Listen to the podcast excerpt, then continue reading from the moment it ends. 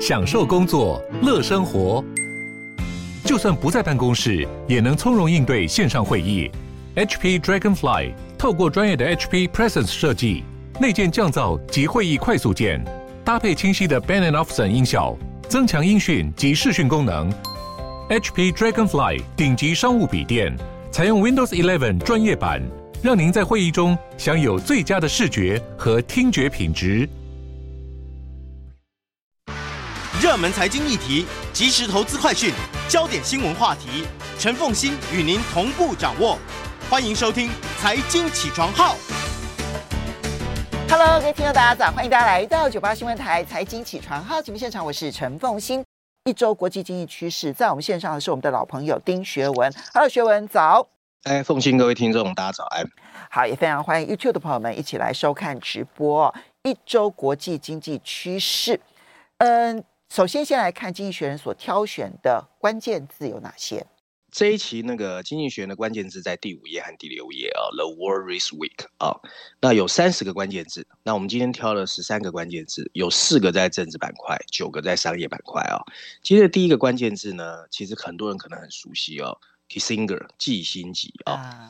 乌克兰外交部长表示啊，乌克兰强烈反对季辛吉最近。在达沃斯论坛上面提出来的，五月二十三号说的，他其实在当时呼吁啊，美国和西方不应该寻求俄国战败，他警告这样子可能会造成欧洲长期稳定的情势恶化。所以比较重要的是，基辛吉还说了啊，美中应该尽量避免在两国外交关系上把台湾放在中心啊，这是在第一个关键字。他在达沃斯的那些谈话，我觉得大家可以去 Google 一下，这个老谋深算了，嗯。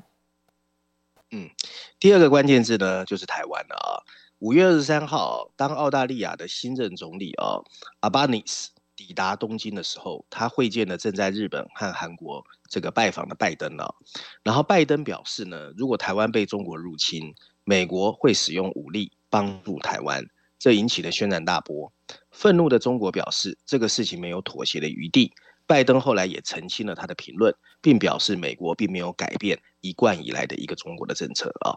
第三个关键字呢，是非洲的农民啊。五月二十号，非洲开发银行批准了一项十五亿美元的紧急粮食贷款，帮助非洲国家在未来两年避免迫在眉睫的粮食危机。由于俄乌战争导致了粮食供应的中断，非洲目前面临了至少三千万吨粮食的短缺，特别是从俄罗斯和乌克兰进口的小麦、玉米和大豆，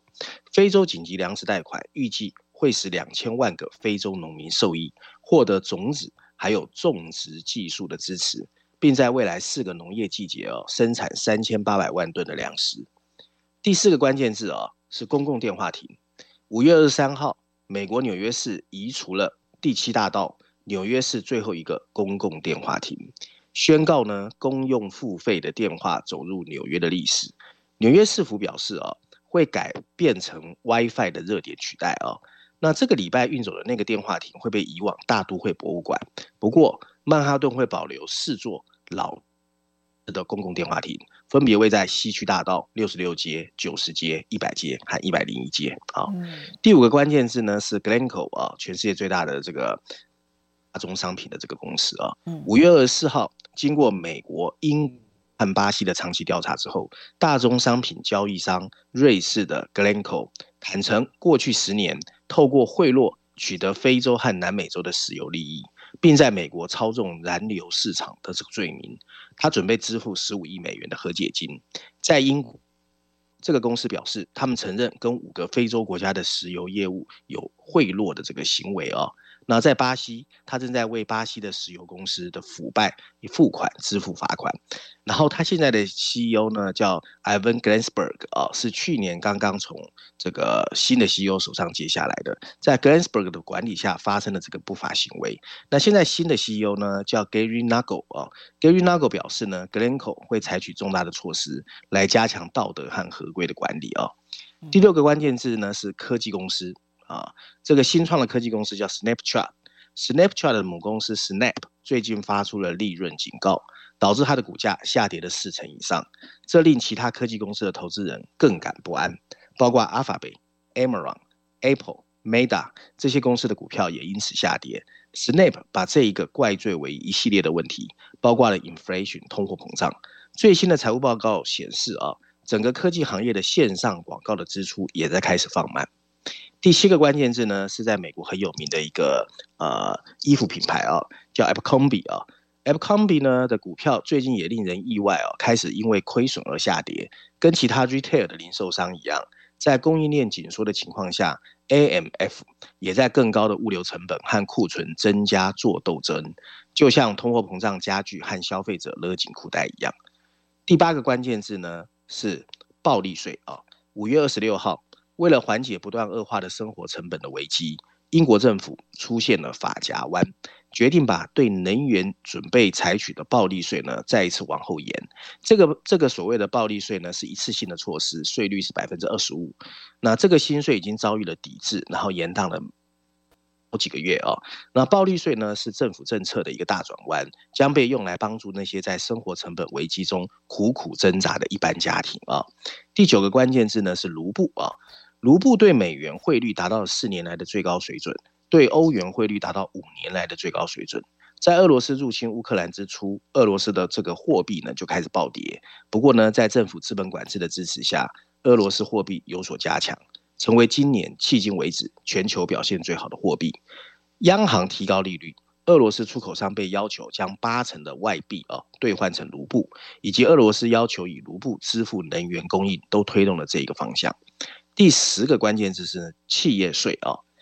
经过呃 OECD 啊经济合作发展组织多年的努力，已经获得一百三十六个国家的同意，协议实施全球最低企业税啊，叫 GMCT。本来预定呢会在二零二三年上路，对全球营收超过七点五亿欧元门槛的跨国企业，苛征实质有效税百分之十五的最低税率。从从从此以后啊。跨国企业如果透过海外投资来避税，母国政府可以要求它就实质有效费率补缴到百分之十五。不过五月二十四号，经合组织的秘书长表示，引入全球企业最低税率的里程碑延后一年，要到二零二四年才会生效。这项有一百三十多个国家的协定呢，面临着美国参议院共和党人和一些欧洲国家的抵制。十一个关键字是气候变化啊。汇丰银行负责永续投资的一个呃负责人啊，叫 Stuart Kurt 被停职，因为不久前他在一个会议的演讲中公开表示，未经气候整个气候危机呢，其实未经证实，而且过度尖锐。各国政客呢和全球央行正试图塑造下一个大产业，所以刻意夸大了气候变化带来的金融风险。几天后，英格兰银行公布了两年一度的气候压力测试，并表示，如果英国银行界不解决全球变暖的风险，他们的利润会受到一成五的打击。第十二个关键字啊，是一个新创公司的名字啊，叫 Gorillas。现在呢，这个 Gorillas 所在的这个新创板块啊，一片厮杀。这个德国新创 Gorillas 前景也不乐观。五月二十五号，总部位于德国的 Gorillas 刚刚。呃，决定在七个月前以一百三十亿美元募集了十亿美元，不过今天宣布要裁员三百名。它主要的市场有点像台湾的 Foodpanda 跟 Uber Eats 啊，就是科技平台、外送平台。那这样的一个行业在全世界都在面临一个非常大的压力，往下挫。嗯嗯。好，刚刚其实里面提到了几个，我觉得特别，大家如果有兴趣的话，还可以去关心他们的后续发展。一个刚刚提到那一个 g r e e n c o r e 就是佳能可，在台湾翻译成为佳能可，嘉义的嘉，能力的能，可不可以的可。他因为承认收贿这些事，呃，行贿这些事情，现在可能裁罚的金额十五亿美元。后续其实，因为他现在是全世界最大的矿。场的交易商，上一次的妖孽的事件当中，其实他也是主角之一哦，被认为可能是操控这个呃镍价不断上升的主要的公司，传言了哈，这个可以来观察。另外，暴利税啊，在英国的暴利税现在暂停嘛哈，可能以后还是会被提。我觉得最近因为能源价格不断的上涨，其实已经有很多开始把目标对准这一些大型能源公司，比如说像波兰，他就要求挪威应该要把他们多赚的能源的钱，然后把它分配出来，然后给这一些能源受害国，这个也值得观察。然后那个企业税的最低税负制，它的延后会不会变成最后遥遥无期？我觉得大家也可以来观察，这些都蛮重要的。好，接下来我们就来来看《经济学人》这一期的 Cover Story，谈的就是中国大陆的经济。对。经济学人总算把矛头啊转向中国了啊！这一期的经济学人的封面设计就非常写实啊，它在中国红的背景前面啊，放上的是象征经济数据逐步往下走的一个柱状图啊，而那个迈步啊由上往下走的正是中国的领导人习近平。那当然我不确定哦，这个往下走的意义是到底是说经济往下走还是人往下走啊？那上面有两排补充文字啊，大字写的是中国的走缓啊，小字写的是习近平的新经济模式。遭遇的麻烦。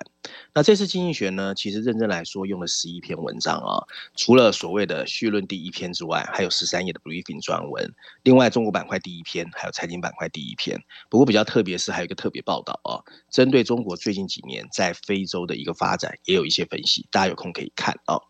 那这在第三十八页的特别报道呢，其实。呃，里面呢，呃，大概涵盖哦，包括什么债务怎么包裹所谓基础建设啦，现在非洲的商贸情况啦，甚至欧盟、美国跟这个中国在那边的一些兵家必争的状况啊。那我把整个文章整合一下跟大家分享啊。过去二十年啊，中国一直是全球经济最大、最可靠的一个增长来源，在那段时间，它贡献了全球 GDP 的百分之四。百分之二十五左右，并在八十个季度中的七十九个季度呈现了扩张。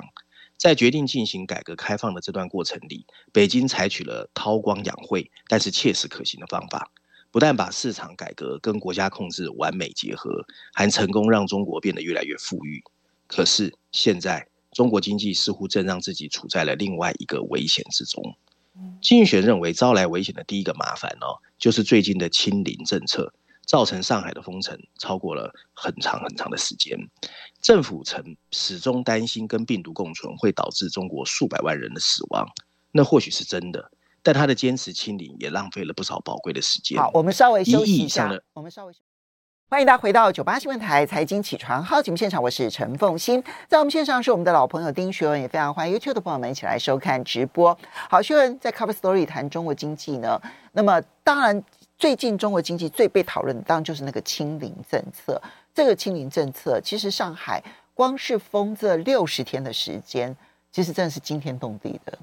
没错，而且大家如果记得的话啊，去年开始的整数行动啊，也让占中国 GDP 百分之八的科技产业陷入停滞，而占 GDP 五分之一的房地产直接窒息。四月份房屋销售跟去年同期雪崩了百分之四十七。在经济全面下行的情况下啊，中国的总理啊已经开始敦促官员要尽速恢复经济的增长，央行也开始下调抵押贷款利率，并试图安抚惊恐的科技大亨。推出基础设施计划，但是在宽松的资金宽松以及再多的混凝土，都难以消除封城对整个经济的伤害。嗯，金融市场也出现了大量资金的外流，外国企业正在加速撤离。Apple 在采取更多措施来重新平衡中国以外的供应链，而第二个麻烦呢，隐含的就是意识形态的高涨啊！一系列经济举措形成了习对习近平所谓的新发展理念，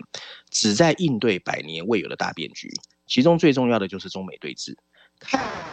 那整个目标好像合理。你譬如说，他呼吁呢，要解决不平等、垄断和债务的问题，确保中国可以主导自己的科技，并加强自己对西方制裁的抵抗。不过，他的策略呢，因为涉及了经济发展往生产力量最低的范围扩张，那就是很多的产业都变成由政府主导。中国的产业呢，政策确实取到过巨大的成功，譬如说在动力电池确定了全球的主导地位。北京甚至把科技发展和新一批国家产业基金进行了结合。不过，大家如果记忆犹新，东北有一个袖带，还有半导体很多令人沮丧的失败，仍然不免让人想起大炼钢式的产业发展的后果。在商业领域，中国的规模和复杂程度依然让跨国企业难以忽视。不过，越来越多的重新平衡会让他们考虑远离中国的供应链。当然，中国的大型企业有机会在某些产业很快占据主导地位，但西方世界会开始对进口中国的产品谨慎以对。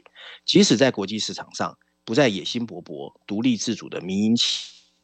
也会逐渐把位置让给国家主导的大型企业。或许就像经济学人在特别报道中阐述的，这个世界的区域分化已然成型，新的商业世界就像现在的非洲一样，兵家必争。与此同时，我们看见经济中最具生产力的民营部门正在遭受破坏。你可以在金融市场上看到这一点啊，金融市场上出现了资金的外流，资金成本越来越高。中国股票交易价格比美国股票折价了百分之四十五，投资人和企业家的态度也在改变。一些人开始担心，任何企业的财务优势都会受到政府怀疑，这些财富和权力是不是跟政治有所冲突？还有一些创投家表示，哦，他们已经开始转而压注在最大的政府补贴方向，而不是过往的创新跟创意。经济学认为，这已经是四十年来第一次，所有的中国经济部门都不再谈所谓的自由化改革，但没有这些，中国的经济增长可能会进一步受到伤害。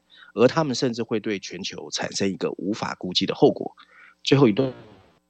经济学人最后问了自己一个问题：一个更加与世隔绝的中国，到底会是一个什么模样？他认为，虽然人们会继续在网上啊发泄对停工和失业的不满，不过由于监控、文宣和中国普遍对共产党的支持，这不大可能转为动乱。一些技术官僚即使不满意过度酌情，但也没有反对他的能力和勇气。在精英政治的这个黑盒子中，让我们看见的是，六十八岁的习近平目前为止没有对手。所以，经济学人认为，在那个让他在二零二七年前可以确保权力的二十大召开之前，这个全球第二大经济体的一人治理的缺点仍然显而易见。嗯，好，这个呢是经济学人在谈中国经济。接下来我们再来看到的是《伦敦金融时报》的社论。哈，你挑选的这一篇社论，其实是从。最近金融市场的变化当中，你判断这件事情影响面是大的，所以要特别来提醒大家。对，其实这篇文章我觉得写的不错。对啊，其实最本来全世界就很担心通货膨胀，然后最近开始担心经济衰退，然后通货膨胀加经济衰退叫停滞性通货膨胀。那凤馨大概有看到，连美国财政部长在那个达沃斯都在说，这个美国人可能有停滞性通货膨胀的问题啊。那这一篇社论的标题直接写的是。对市场而言，for market，通货膨胀的担忧正开始跟衰退风险一起出现。补充标题写的是，从投机性的科技股票的抛售已经开始扩散到其他板块的股票哦。文章一开始他说，五月份卖出然后离开，是一句在金融市场流传很久的格言。他说的主要就是，通常五月到十月股票市场通常表现不会太好哦。不过二零二二年的五月的第三个礼拜。有可能被视为一个全球很大的分水岭，因为从这个时间点开始，美国和其他市场都出现了股票的大幅下跌，最具投机性的资产还有科技股出现抛售，而且开始蔓延到其他利润相对较高、知名度更高的科技股，这个情况越来越普遍。这反映的是什么呢？反映的是投资人的情绪开始转变，对通货膨胀的担忧开始伴随对经济衰退的担忧。各国央行在努力冷却经济的过程中，极可能已经进一步导致全球经济的加剧衰退。而令人惊讶的是，两大啊美国的大型零售商沃尔玛和 Target，它最近的获利也让大家引起注目。两家公司都表示，由于成本增加，所以他们的零售额虽然上升了，利润却是下降了。这让他们经历了两位数的股价抛售，和可靠的消费品销售商相比。他们变得更像是那种无利可图的成长型股票，可见股票跌势开始四处蔓延。有明显的迹象表示啊，即便是这些实力强大的零售商，也在努力传导成本的压力。这让投资人开始担忧，近年来支撑市场回报创纪录的企业利润率和强劲的美国消费者支出已经突然结束。这还将担忧带到了新的领域。此前，在多年的廉价资金之后，流动性的撤出。基本上吹走了大多数的泡沫，尤其是加密货币。升息的前景打击了科技股和成长股，他们的估值依赖于遥远还没有实现的利润。对美国联准会应对通货膨胀的担忧与日俱增，这跟其他地方的问题不谋而合。中国清零政策引发的封锁，既阻碍了国内的增长，也破坏了国际的供应链。由于俄罗斯对乌克兰的战争，欧洲消费者正受到能源成本飙升的挤压。这让市场啊处于一个微妙的时刻，很多基金经理人担心，如果市场进一步下跌，结构性问题可能会进一步刺激股价的下跌。新一代投资经理在管理熊市上面的经验非常有限，交易环境更为糟糕。部分原因是因为银行受到资本充足率的限制，譬如说在二零零八年金融危机发生之前，银行通常会借由操作手上的股票来让剧烈的波动平稳。可是今天，以投机性投资为主的基金有可能被迫必须大量抛售优质的资产。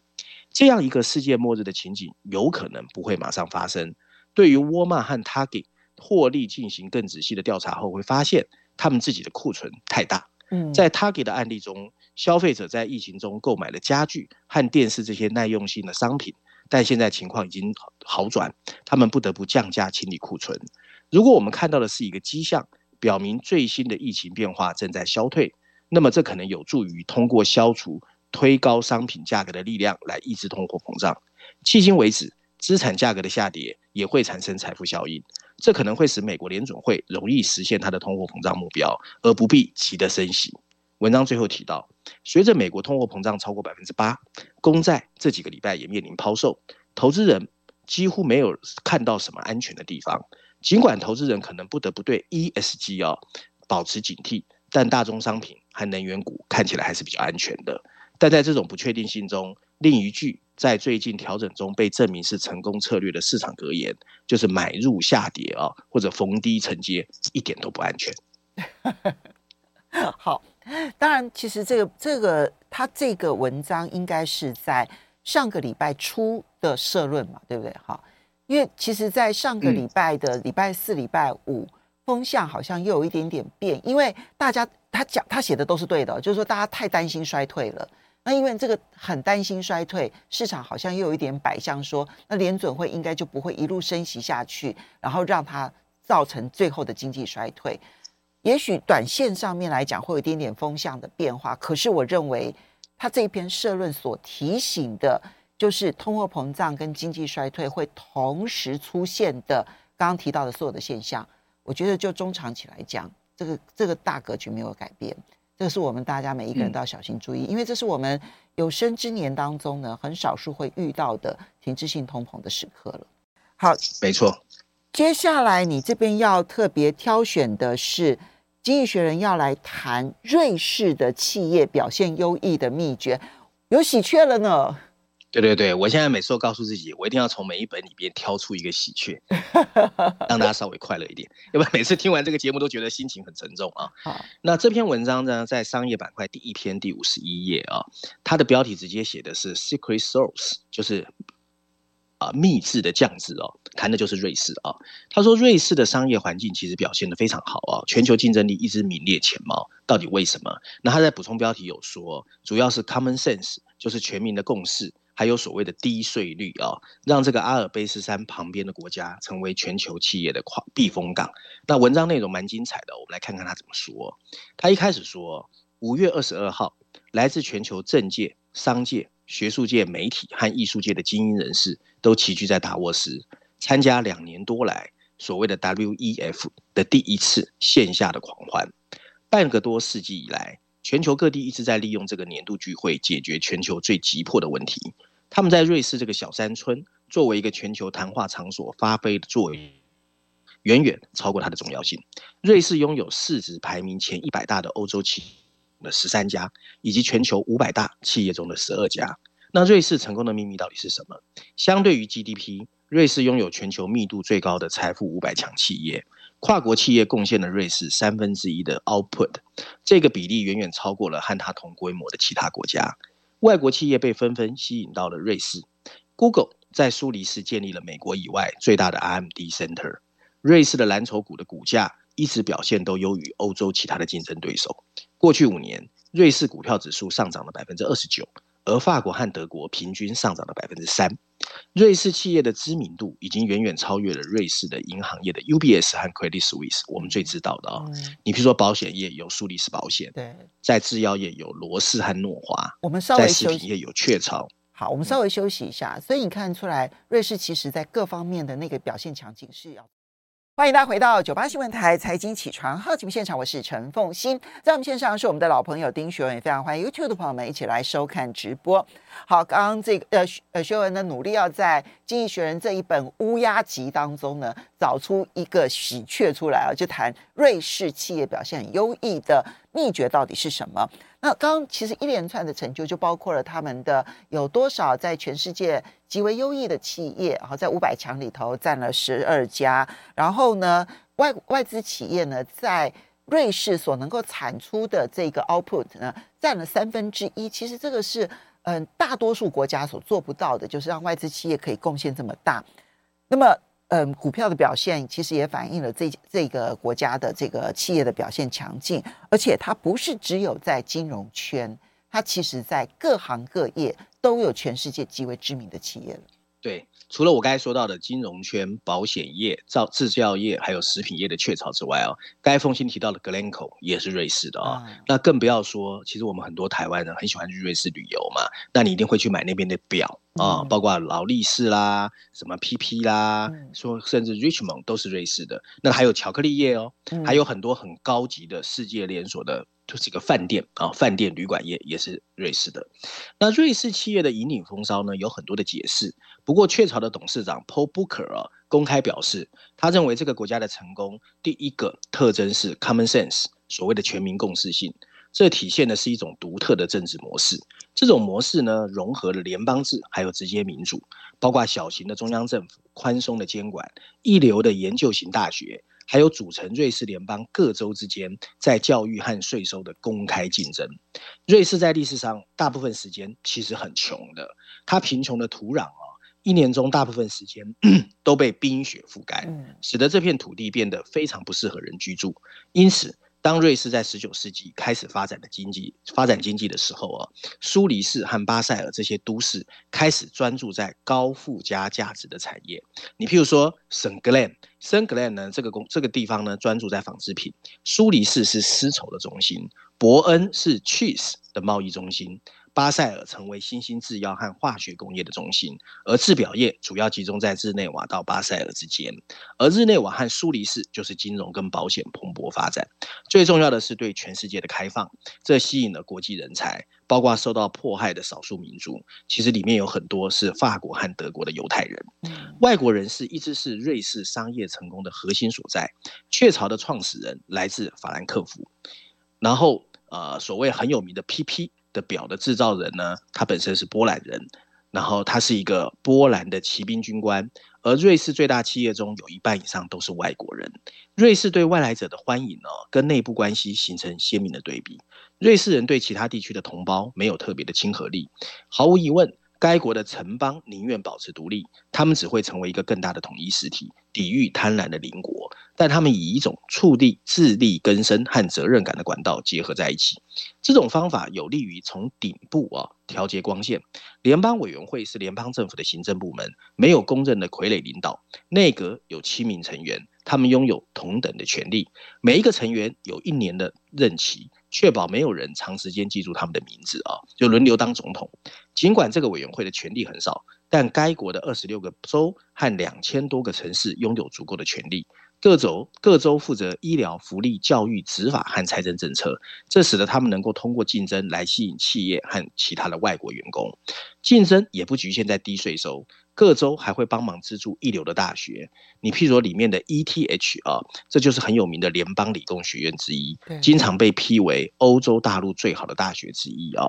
那商界和学术之间的联密紧联系，也用象征着毕业生他有很好的技能。然而，尽管瑞士取得巨大成功，在过去三十年，它作为跨国中心的吸引力也在降低。一九九零年，美国前二十大企业中有三分之一的总部在瑞士。一九九二年，瑞士选民决定不加不不仿效挪威加入欧盟的单一市场，因此，Amazon、阿里巴巴和闪众这些世界上成功的企业纷纷迁往了阿姆斯特丹、都柏林和伦敦。此外，瑞士正在处理财富管理的恢复问题，因为美国向帮助他公民逃税的这个政策，逼着私人银行的业务频频的下降，然后制药行业不也不得不应对药物创新成本的快速上升。文章最后提到。可是，瑞士人过去已经告诉我们，他们可以通过努力工作和独创性来克服挑战。瑞士钟表制造业看起来正在走向消亡，一直到我们看到 Swatch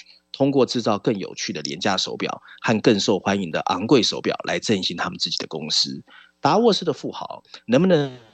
来几年在瑞士继续开会，会是一个我们观察的指标。嗯，你看起来其实从一开始的时候认知自己的贫穷。甚至自己的土地的贫瘠，没有资源，反而去专心的去朝向高附加价值，然后对外国人开放，然后努力的做好高等教育，然后成为各个领域的区域中心。瑞士的成功之道，其实就一个小国寡民的地方来看的话，其实是很有启发性。我我不觉得大国能够仿造，但是对于小国，其实都是一个很好的借鉴。台湾尤其是，对不对？哈，好，接下来我们再来看到的是《经济学人》的财经板块的第一篇，当然就是复合他的 cover story 来谈那个中国大陆的这个经济。那它的重心点这一篇是谈外国投资人正在离开中国。对对对，没错。这篇文章在财经板块第一篇第五十七页啊，它的标题直接写的是 mood swings 情绪的波动，然后呢补充标。封信提到的外国投资人正在考虑要离开中国，习近平的政策正在对市场产生深远的影响，不过看起来痛苦居多啊。文章一开始他说，在工人对公寓进行最后的润色之际，上海北边啊有一个拥有池塘和森林的住宅开发案，叫宁安世纪。本来应该是非常热闹的，不过这个区域最近非常安静。这座拥有两千五百万人口的上海市被封锁了两个月，所以它的开发商仁恒被迫停止了现场的建设。几个月来，购房者一直处在紧张的状态，因为中国很多的大型开发商因为债务违约难以交付房屋。现在，直到最近还被认为状态良好的仁恒这家开发商告诉客户，他们没有办法按时交付房屋。整个上海市至少有二十个住房开发案宣布了类似的延期，许多其他项目已经被迫停止出售，封锁非常严重，路障和警察检查站雨后春笋般涌现，工人资料和销售代理都没有办法到烧施工。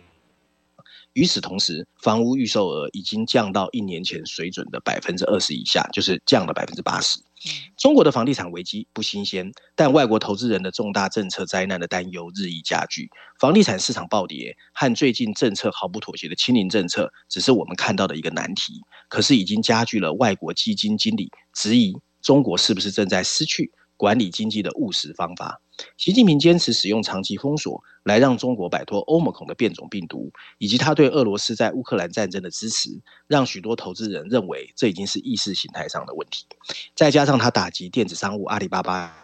科技巨头的时机，以及房地产巨头的影响力。不难看出，为什么一些全球最大的投资集团开始在考虑未来几年对中国的投资。他们已经从香港和纽约的中国股票中获利了两兆，就是过去十年啊。今年中国在这两个市场的 IPO 都停滞不前。到二零二二年为止，中国房地产只售出了二点八亿美元的高收益债券，去年是一百五十六亿美元。